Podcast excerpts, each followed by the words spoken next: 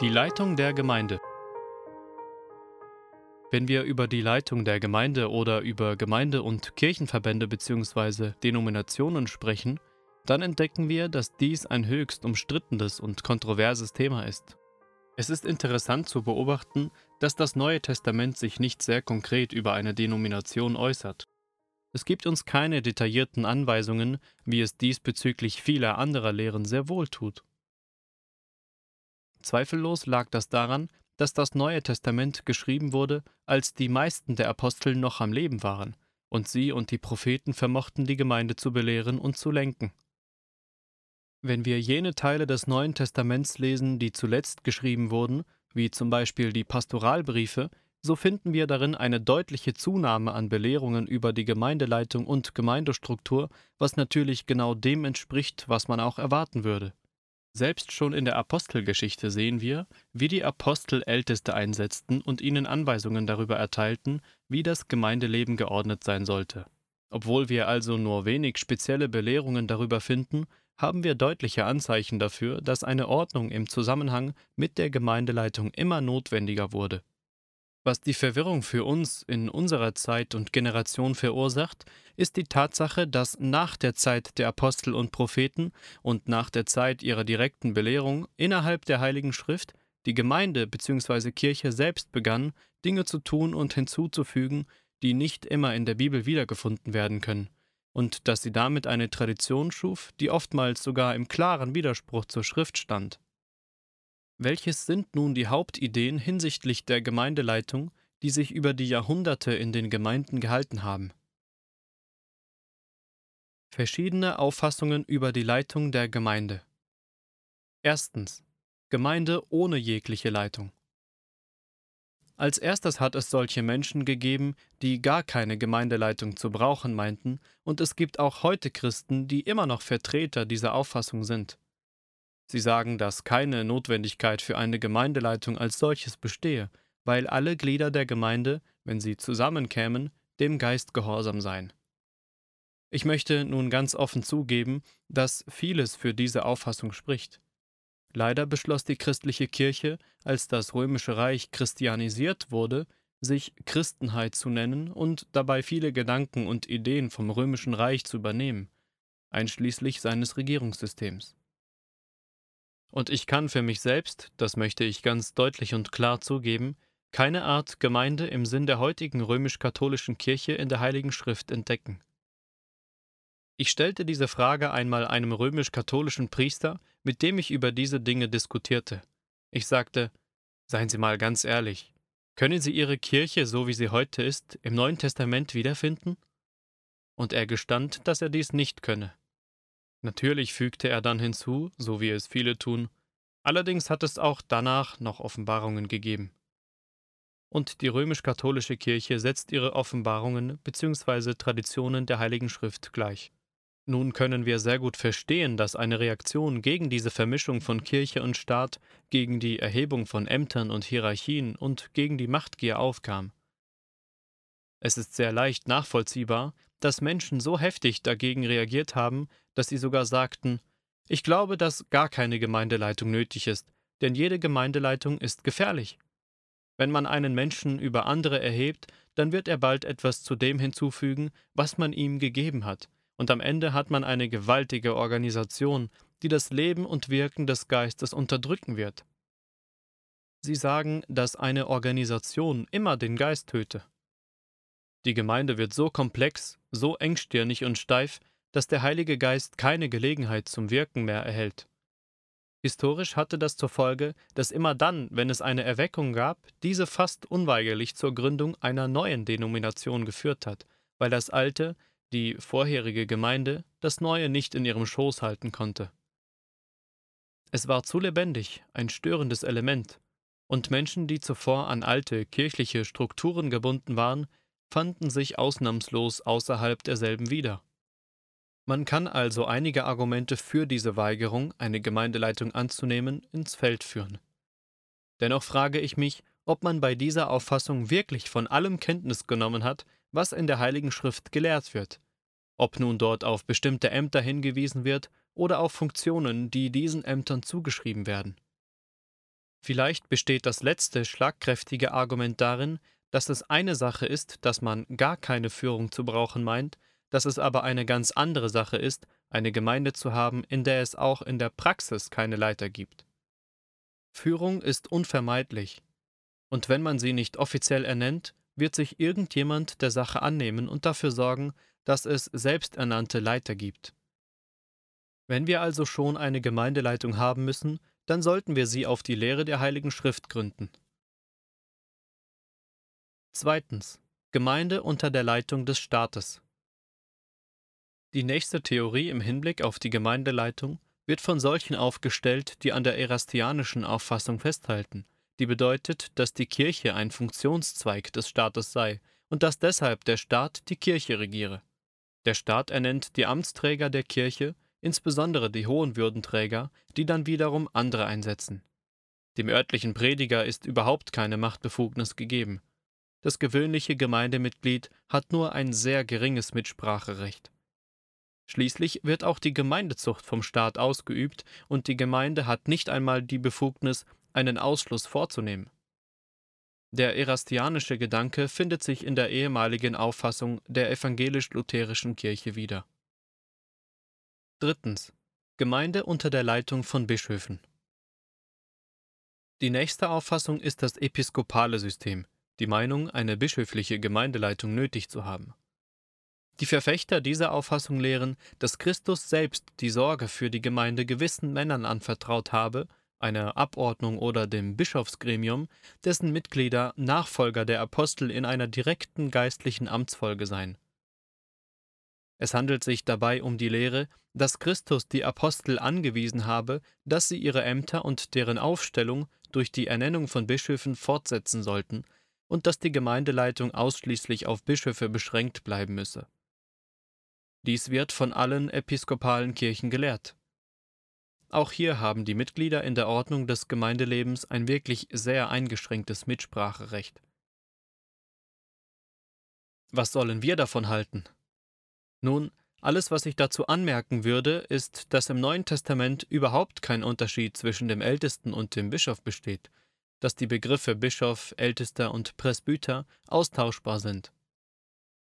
So sagt beispielsweise der Apostel Paulus, als er an die Gemeinde in Philippi schreibt, Paulus und Timotheus, Knechte Jesu Christi, an alle Heiligen in Christus Jesus, die in Philippi sind, samt den Aufsehern und Diakonen. Philippa 1, Vers 1. Das Wort Aufseher oder Bischöfe steht dort für Presbyter oder Älteste, und man bemerkt, dass es in der einen Gemeinde in Philippi nicht nur einen, sondern mehrere Bischöfe bzw. Älteste oder Aufseher gab. Es ist weit von der biblischen Lehre entfernt, dass ein Aufseher für mehrere Gemeinden verantwortlich ist, denn im Neuen Testament gab es viele Älteste in einer Gemeinde. Sie waren also folglich keine Bischöfe nach unserem heutigen Verständnis des Wortes. Sie waren Älteste, Aufseher oder Presbyter bzw. Vorsteher, einfach die älteren Männer, denen diese Stellung und Aufgabe anvertraut war. Wiederum scheint es mir, und ich bin glücklich sagen zu dürfen, dass ich hierin mit vielen treuen Brüdern auf einer Linie bin, dass es keinen neuen testamentlichen Beleg für die episkopale Sichtweise der Gemeindeleitung, zum Beispiel örtliche Kirchensitzungen, regionale Presbyterien, größere Synoden, Generalversammlungen gibt. Tatsächlich war dies eine Idee, die erst mehrere Jahrhunderte nach dem ersten Jahrhundert Eingang fand und die von einem Mann namens Cyprian von Karthago in Umlauf gesetzt wurde. Wiederum können wir leicht erkennen, wie diese Kirchenstruktur aufkam. In der Kirche entstanden Probleme, Schwierigkeiten traten zutage, und man empfand die Notwendigkeit einer Kirchenzucht, eines Gremiums, welches über strittige Fragen entscheiden sollte. Und wenn man einmal auf diesen Kurs startet, befindet man sich schon auf dem Weg zur bischöflichen Verfassung. Oft hat man von denjenigen unter uns, die nicht für ein Bischofsgremium sind, gesagt, dass wir sehr wohl Vorsteher schätzen würden, allerdings örtliche Vorsteher. Vielleicht könnte in diesem Vorwurf ein wenig Wahrheit liegen. In dem Augenblick, wo wir Gemeindezucht auszuüben beginnen, benötigen wir einen gewissen Maßstab, eine gewisse Befugnis und Abordnung, sodass Gemeindezucht umgesetzt werden kann. Und nur aufgrund dieses Erfordernisses wurde die episkopale Idee überhaupt ins Leben gerufen. Seither aber hat sich auch die römisch-katholische Kirche große Mühe gegeben, die bischöfliche Verfassung direkt auf den Apostel Petrus zurückzuführen. Viertens. Die Kirche unter der Leitung des Papstes. Das führt mich dann weiter zur römisch-katholischen Auffassung, die im Grunde genommen die logische Weiterentwicklung der episkopalen Sicht ist. Wir wollen Folgendes darüber sagen. Diese Ansicht ist von daher gesehen absolut logisch und konsequent.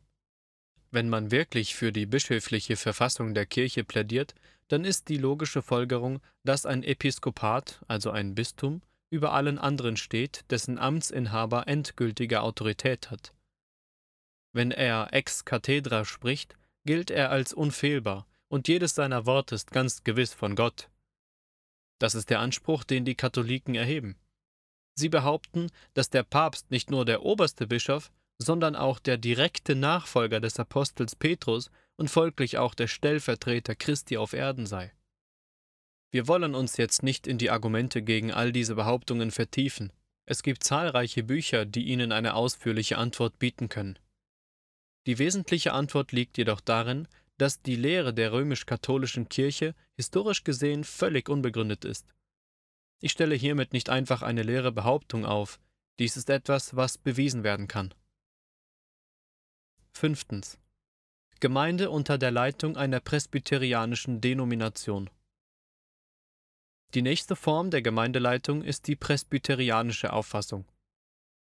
Die Presbyterianer gingen von der Annahme aus, dass die örtliche Gemeinde in sich selbst eine Einheit ist, dass Gemeinden aber aus formellen Gründen, um der Ordnung willen und zur Vermeidung von Chaos gut daran tun, einen Gemeindeverband zu bilden, welcher von allen anerkannt wird und nach dem sie sich alle richten wollen.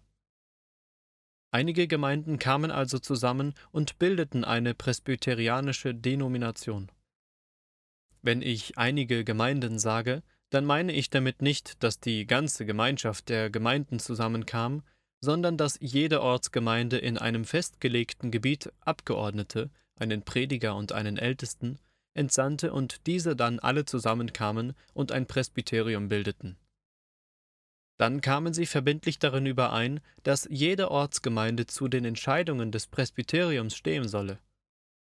Danach gingen sie einen Schritt weiter und ließen einige der Ältesten aus dem Presbyterium in einer Hauptversammlung oder Synode zusammenkommen. Aus jedem Presbyterium kamen also Älteste, die dann die Hauptversammlung bzw. Synode bildeten, und die Ältesten einigten sich darauf, sich an die Beschlüsse der Synode zu halten. Das ist nun der Kern des presbyterianischen Systems, worauf die Kirchenstruktur in der presbyterianischen Kirche seit der Zeit von John Knox und der reformierten Denomination beruhte. Sechstens. Eine unabhängige Ortsgemeinde. Und dann gibt es schließlich noch die Sichtweise der Gemeindeleitung, die wir die kongregationalistische oder independente, unabhängige Sicht nennen. Es ist ziemlich schwierig, dieses Thema zu behandeln, weil nicht ein einziger Aspekt der Beschreibung, die ich liefern werde, in völliger Übereinstimmung mit dem steht, was heute tatsächlich praktiziert wird. Heutzutage gibt es nur sehr wenige unabhängige Gemeinden mit diesen Eigenschaften. Die unabhängigen Gemeinden sind der Auffassung, dass jede Ortsgemeinde eine Einheit in sich selbst sei, dass sie die höchste Befugnis habe, alles selbst zu entscheiden. Es handelt sich um eine Versammlung von Christen, die glauben, dass der Herr gegenwärtig und das Haupt der Gemeinde ist, und dass er, wenn sie auf ihn schauen und auf ihn warten, sie durch den Geist leiten und ihnen Weisheit geben werde, die sie benötigen, um über Lehr- und Zuchtfragen usw. So zu entscheiden. Die Ortsgemeinde ist autonom, sie regiert sich selbst und sie muss nicht auf ein höheres Gremium, sei es ein Bischofskollegium, Presbyterium, eine Synode, einen Kirchenverband, eine Vereinigung, Bruderschaft oder ähnliches achten. Ich frage aber, wie viele von solchen Gemeinden gibt es heute noch? Ursprünglich traf die Beschreibung auf die sogenannten Kongregationalisten und auf die Baptisten zu, denn die Baptisten vertraten die kongregationalistische Gemeindeordnung, nämlich Unabhängigkeit von einem Gemeindeverband bzw. einer Denomination.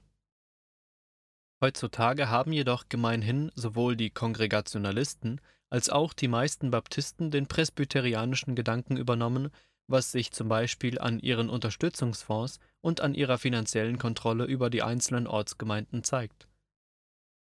Sie sind somit keine unabhängigen Gemeinden mehr, sondern Presbyterianer geworden, bei denen ein höher gestelltes Gremium die Befugnis hat, die Ortsgemeinden zu beeinflussen und sich in ihre Belange einzumischen. Biblische Leitung einer Gemeinde Nun, damit haben wir also die unterschiedlichen Auffassungen über die Leitung der Gemeinde und Strukturen kennengelernt. Ich zweifle nicht daran, dass viele an dieser Stelle geneigt sind, mir eine Frage zu stellen. Ziehen Sie eine Gemeindestruktur einer anderen vor? Nun, ich fürchte mich nicht vor dieser herausfordernden Frage. Wenn ein Mann sich von Gott zum Lehren berufen weiß, dann ist es seine Aufgabe zu versuchen, Anleitungen zu geben. Ich möchte nicht zu dogmatisch sein, aber ich meine, wenn man im Licht der Lehre des Neuen Testaments über diese Dinge nachdenkt und das vergisst, was sich in der Kirchengeschichte zugetragen hat, kommt man sicherlich zu der Schlussfolgerung, dass das Konzept einer unabhängigen Ortsgemeinde am ehesten der Bibel entspricht. Ja, die Ortsgemeinden versammelten sich auch schon in der Zeit des Neuen Testaments, um Gemeinschaft zu pflegen, und sicherlich müssen auch wir das tun. Alle unter uns, die wir Christen sind, sehnen sich nach Gemeinschaft mit Christen in anderen Gemeinden. Wir halten an denselben Glaubensüberzeugungen fest, wir beten denselben Herrn an, und es ist wirklich gut, wenn wir uns zum Beispiel auf Konferenzen treffen können. Aber so wie ich die Lehre der Heiligen Schrift aus der Zeit des Neuen Testaments verstehe, besaß kein Konzil eine bindende Autorität. Nehmen wir zum Beispiel das Apostelkonzil, das in Jerusalem tagte, was in Apostelgeschichte 15 beschrieben wird. Es hatte keine Befugnis, für die Ortsgemeinden Gesetze zu erlassen, es sprach einfach nur Empfehlungen aus. Es heißt dort einfach, es hat nämlich dem Heiligen Geist und uns gefallen, euch keine weitere Last aufzuerlegen, außer diesen notwendigen Dingen. Apostelgeschichte 15, Vers 28. Das Konzil konnte die Ortsgemeinden nicht zwingen, es konnte keinen Zwang ausüben. Es sagte nur, dies ist unser Verständnis, dies ist unser Ratschlag. Und die Ortsgemeinden konnten es entweder annehmen oder ablehnen. Wenn natürlich eine Ortsgemeinde mit anderen Gemeinden überhaupt nicht auf eine Linie kam, dann wären bei ihrem nächsten Gemeinschaftstreffen andere Christen wahrscheinlich bevollmächtigt worden, vorschlagen zu dürfen, dass eine solche Gemeinde kein Recht haben dürfe, in die Gemeinschaft aufgenommen zu werden. Wenn sie nicht mehr in Eintracht miteinander waren, dann bestand keine Gemeinschaft mehr. Aber es gab in der Zeit des Neuen Testaments keine gesetzgebende, keine zwingende Gewalt und deshalb schlage ich die Auffassung von der unabhängigen Ortsgemeinde vor. Sie scheint mir dem neutestamentlichen Muster am nächsten zu kommen. Jede örtliche Gemeinde sollte autonom und unabhängig, aber auch immer bereit sein, sich in Gemeinschaft mit solchen zu versammeln, die ihr gleichgesinnt sind und sich an die gleichen biblischen Grundsätze halten. Wenn sie die Auffassung von unabhängigen Ortsgemeinden nicht akzeptieren und irgendeine der anderen Gemeindestrukturen für sich annehmen, dann werden sie sich eventuell als ein Mitglied in einer Denomination wiederfinden, in der die bestimmenden Kräfte in ihrer Lehre oder in ihrer Praxis nicht mit ihnen übereinstimmen. Und doch wird von ihnen erwartet, dass sie eine Lehre unterstützen, von der sie glauben, dass sie falsch und gefährlich ist, einfach weil sie einer solchen Denomination und deren Strukturen angehören. Das ist in der Geschichte immer wieder geschehen, und in dieser Position finden sich heutzutage viele Christen wieder. Sie gehören Gemeinden bzw. Denominationen an, mit denen sie in der Hauptsache nicht nur nicht übereinstimmen können, sondern auch nicht damit sympathisieren, und doch sind sie solchen Kräften oder Systemen unterworfen. So kann es sein, dass ein Christ sich in einer Gemeinde befindet, die Älteste und deren Dienste unterstützt, von denen er mit Recht glaubt, dass sie eine Verleugnung des Glaubens darstellen. Darum wiederhole ich, dass es mir scheint, dass im Lichte der neutestamentlichen Lehre und sicherlich auch im Lichte der Erfahrung durch die Jahrhunderte eine unabhängige Ortsgemeinde das Ideal ist. Dort kommen Menschen zusammen, die miteinander übereinstimmen. Aber diese Gemeinschaft mit anderen Christen, mit denen sie in gleicher Weise übereinstimmen, hat nichts Bindendes. Es existiert kein Recht, irgendetwas einzelnen Gemeinden aufzuerlegen oder das Gewissen zu binden. Diese Gemeinschaft gleichgesinnter Gläubiger, die zusammenkommen, um sich selbst und ihr geistliches Leben zu fördern, die einander helfen, so gut sie können, aber ohne Zwang und freiwillig, ist das Ideal. Keiner einzelnen Gemeinde wird abgenötigt, Dinge zu tun, die ihren Überzeugungen widerstreben und sogar gegen ihr Gewissen streiten. Ich hoffe, dass niemand meint, dass dies kein geistliches Thema gewesen sei. Diese Dinge sind meines Erachtens von lebenswichtiger Bedeutung, und wenn Sie sagen, das Thema Gemeindeleitung hat nichts mit mir zu tun, ich bin ein geistlich gesinnter Mensch, dann kann ich Ihnen nur deutlich sagen, dass Sie ein sehr unbiblischer Mensch sind. Als ein Glied am Leibe Christi ist es Ihre Aufgabe, ja Ihre Pflicht, darauf zu achten, dass die sichtbare Gemeinde keinesfalls der Lehre des Herrn widerspricht, der uns zu Hütern und Wächtern eingesetzt hat. Dieser Artikel ist ein Auszug aus dem Buch Gott und seine Gemeinde von Martin Lloyd Jones.